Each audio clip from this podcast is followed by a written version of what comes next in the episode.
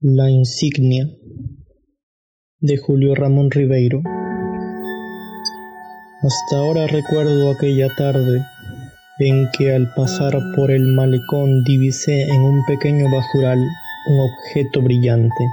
Con una curiosidad muy explicable en mi temperamento de coleccionista, me agaché y después de recogerlo, lo froté contra la manga de mi saco.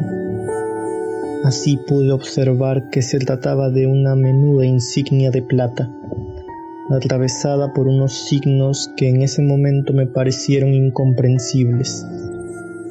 Me le eché al bolsillo y, sin darle mayor importancia al asunto, regresé a mi casa.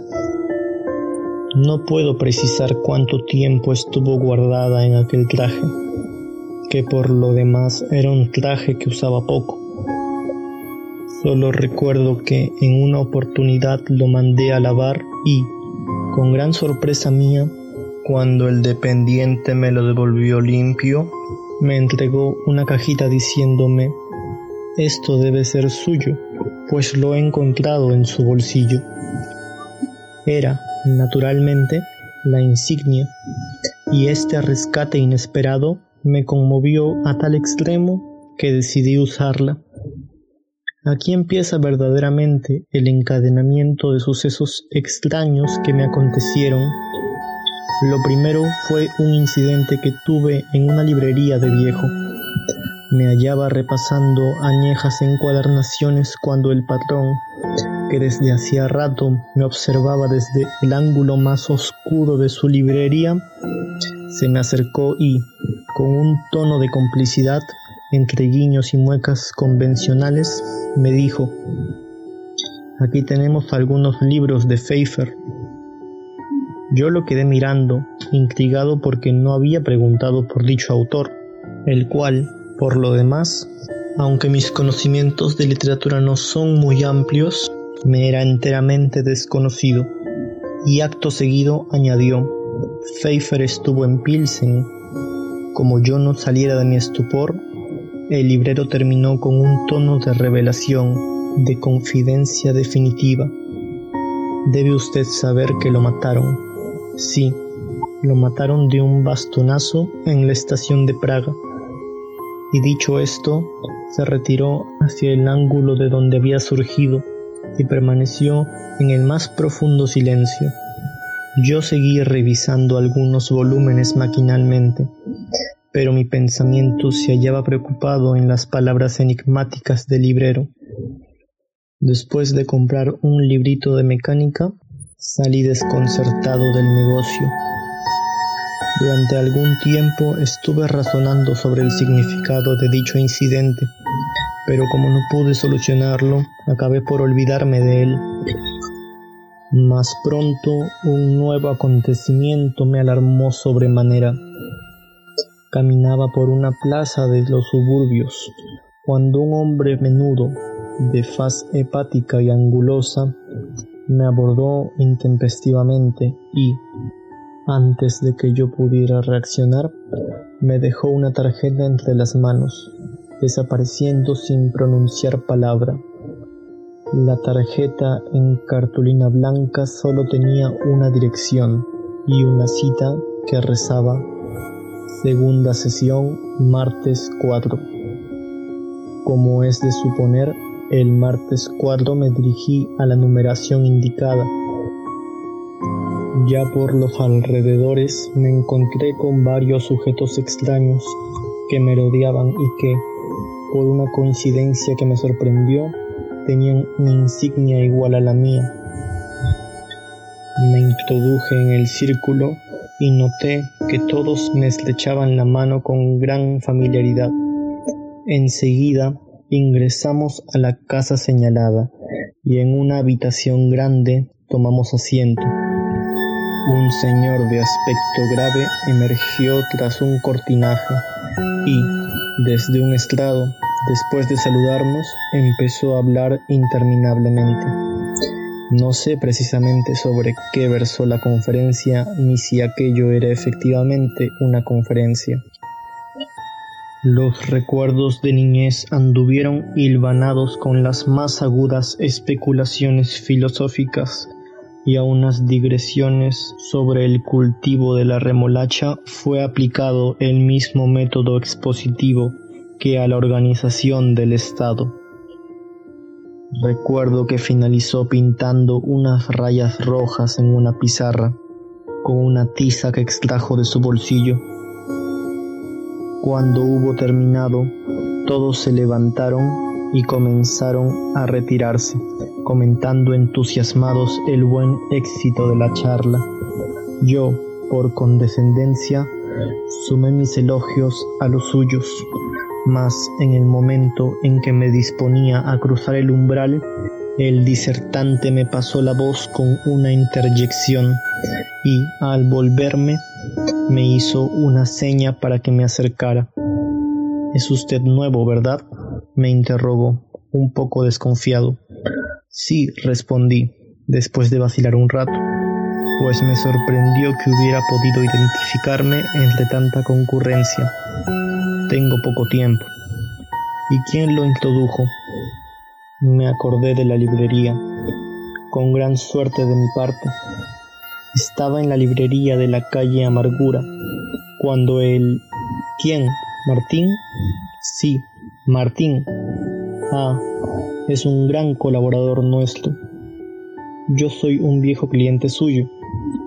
¿Y de qué hablaron? Bueno, de Pfeiffer, que le dijo que había estado en Pilsen. En verdad, yo no lo sabía. ¿No lo sabía? No, repliqué con la mayor tranquilidad y no sabía tampoco que lo mataron de un bastonazo en la estación de Praga? Eso también me lo dijo. Ah, fue una cosa espantosa para nosotros. En efecto, confirmé, fue una pérdida irreparable. Mantuvimos luego una charla ambigua y ocasional, llena de confidencias imprevistas y de alusiones superficiales como la que sostienen dos personas extrañas que viajan accidentalmente en el mismo asiento de un ómnibus. Recuerdo que, mientras yo me afanaba en describirle mi operación de las amígdalas, él, con grandes gestos, proclamaba la belleza de los paisajes nórdicos. Por fin, antes de retirarme, me dio un encargo que no dejó de llamarme la atención Tráigame en la próxima semana, dijo, una lista de todos los teléfonos que empiecen con 38. Prometí cumplir lo ordenado y, antes del plazo concedido, concurrí con la lista. Admirable, exclamó.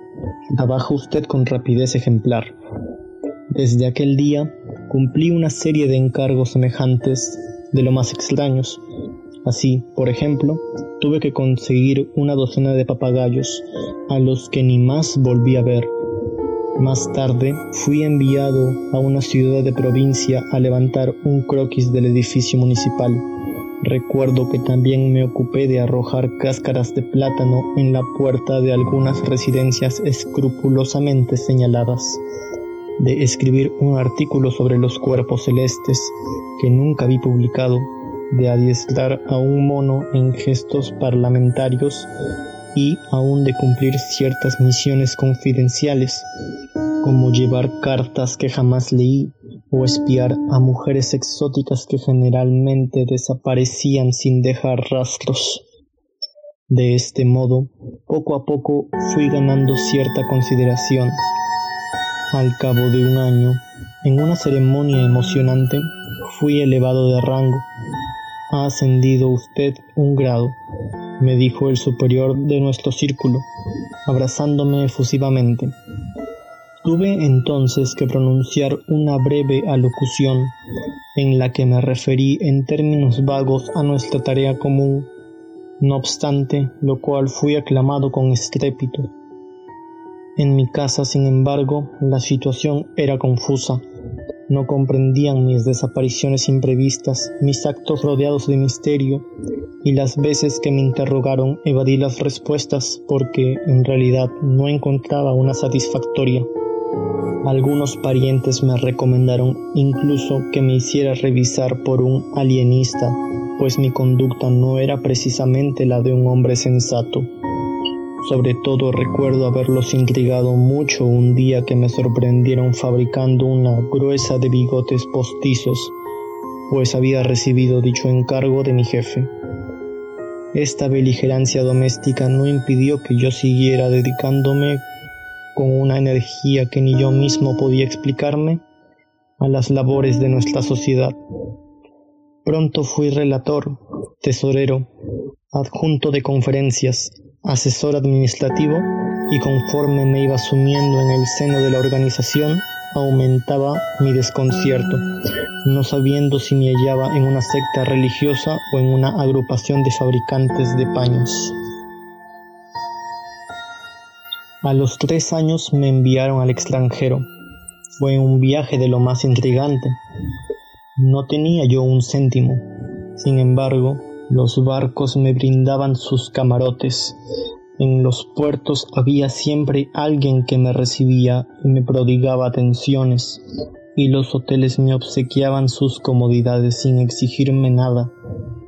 Así me vinculé con otros cofrades, aprendí lenguas foráneas, pronuncié conferencias, Inauguré filiales de nuestra agrupación y vi cómo se extendía la insignia de plata por todos los confines del continente. Cuando regresé, después de un año de intensa experiencia humana, estaba tan desconcertado como cuando ingresé a la librería de Martín. Han pasado diez años. Por mis propios méritos he sido designado presidente. Uso una toga orlada de púrpura con la que aparezco en los grandes ceremoniales. Los afiliados me tratan de vuecencia.